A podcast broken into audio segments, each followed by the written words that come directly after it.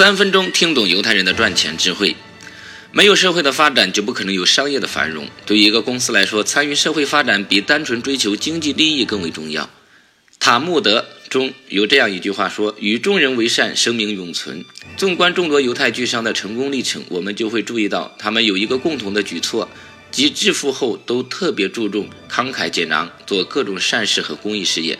犹太人笃信的一个信条说：“犹太人生活在哪里，就应该在哪里生根。”他们不但诚信经商。还用自己的财富去帮助犹太同胞和非犹太人。他们相信，只有以诚相待、取信于人，犹太人才会拥有朋友，才会让自己的生意更兴隆。美国的飞利浦·莫里斯公司是一家有名的热衷于赞助社会公益事业的公司。这家公司是美国五百家大公司的其中一家，是生产世界销量第一的万宝路牌香烟、零食和饮料的跨国公司，总部设在纽约，生意遍及五大洲。每年的营业额超过百亿美元，雇员多达十一万四千人。菲利普·莫里斯公司把赞助社会作为长期的推销术，他每年都制定赞助计划，拨出大量财力和人力支持世界各国的一些文化事业活动。他所赞助的范围很广，包括美术、音乐、舞蹈、戏剧。这个以生产香烟和食品为主的公司在每年都要花上上千万美元的巨款去赞助一些与本公司经营的产品毫不相干的事情。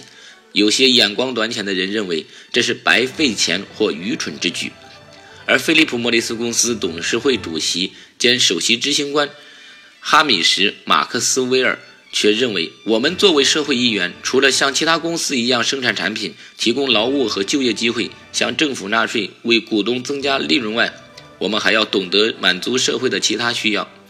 为此，我们准备履行和我们公司地位相适应的义务。为社会福利做出贡献。他还进一步解释说，没有社会的发展，就不可能有商业的繁荣。参与社会发展比单独追求经济利益更为重要。作为菲利普·莫里斯公司的员工，我们一直在摸索创造性思想。我们想通过我们作为法人团体的努力，使这种探索方式生动活泼一些。这样使我们的雇员们意识到，他们都是在一个有促进力的环境里工作，还可以使他们以及与我们打交道的其他人。都可以和菲利普·莫里斯公司合作为荣。菲利普·莫里斯公司就是通过把自己和整个社会的利益联系起来，通过赞助文化事业，密切了公司与社会的关系，从而扩大了公司的影响和知名度。反过来又促进该公司的产品销售。事实证明，这确实起到了有效作用。如万宝路香烟在泰国市场原来就没有销路的，自从他赞助了大都会环球歌剧使者。在泰国和东南亚巡回演出以后，就逐渐打开了这个国家的市场。